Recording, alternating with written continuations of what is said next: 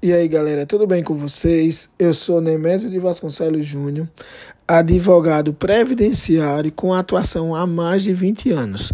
Hoje nós vamos falar com vocês no nosso podcast sobre o que é o cadastro único. Vamos trazer informações bem bacanas, detalhadas, dizer qual a importância de estar escrito no cadastro único, quais são os programas e benefícios sociais que utilizam o cadastro único, como funciona, bem como os documentos necessários na hora da inscrição do cadastro único, né? Vale mencionar aqui que o cadastro único é o conjunto de informações, de informações sobre as famílias brasileiras em situação de pobreza e extrema pobreza. Essas informações são utilizadas pelo governo federal, pelos estados e pelos municípios para implementação de políticas públicas capazes de promover a melhoria da vida dessas famílias. Quem deve estar inscrito no cadastro único? Devem estar inscritos as famílias de baixa renda. Nesse caso, como é que a gente pode definir o que é baixa renda, qual é a renda per capita, né? Então, lá na, a própria lei diz que quem ganha até meio salário mínimo por pessoa pode ser considerado uma família de baixa renda, né? E a, aqueles também grupos familiares que ganham até três salários mínimos de renda mensal total. Ou seja, a, vai ser analisada a questão do grupo familiar. E quais são os programas e benefícios sociais que utilizam o cadastro único? Diversos programas e benefícios sociais do governo federal utilizam o cadastro único como base para a seleção das famílias. Vamos citar alguns exemplos que são os mais comuns e os mais procurados.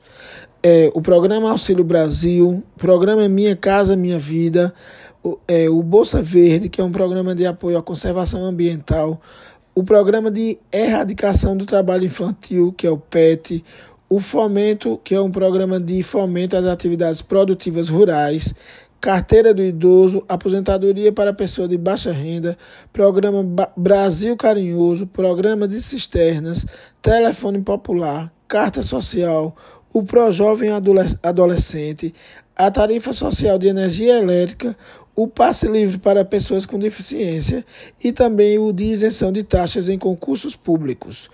Ou seja, são todos esses programas abrangidos pelo cadastro único. Né? Os estados e municípios também utilizam os dados do cadastro único com base para seus programas sociais. Aqui em Pernambuco, por exemplo, nós temos o, o Bolsa Família para, uh, é, para as famílias mais carentes com o 13 terceiro, no caso. E como é que funciona? Como fazer para se inscrever no cadastro único?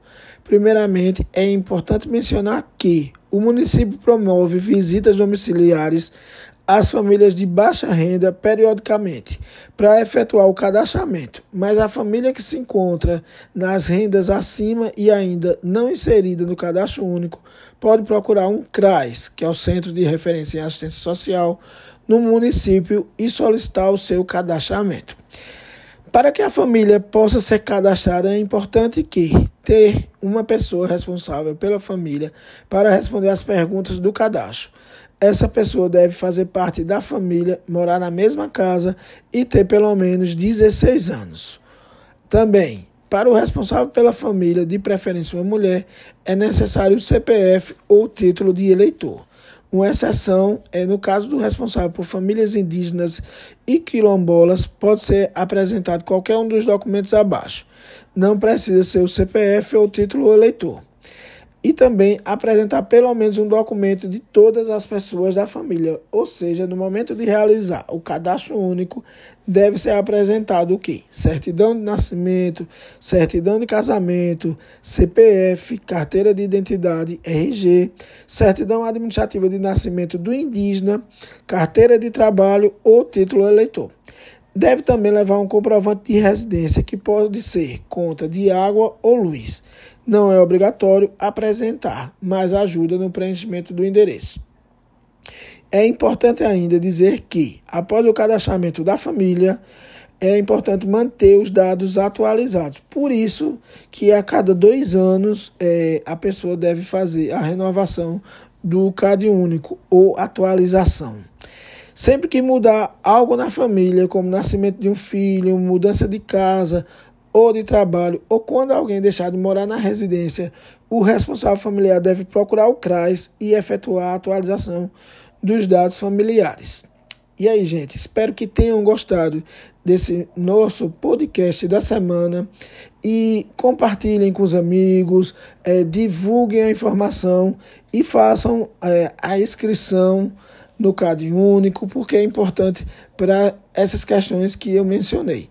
É, peço também a vocês que nos sigam em nossas redes sociais. Vocês podem nos encontrar no Instagram, no Facebook e também no YouTube. Então, até o próximo encontro. Daqui a 15 dias estaremos com mais um podcast, com mais uma dica de direito previdenciário, com mais uma dica de atualização nesse ramo que eu amo e que eu tanto estudo e compartilho aí com vocês. Um grande abraço e até a próxima.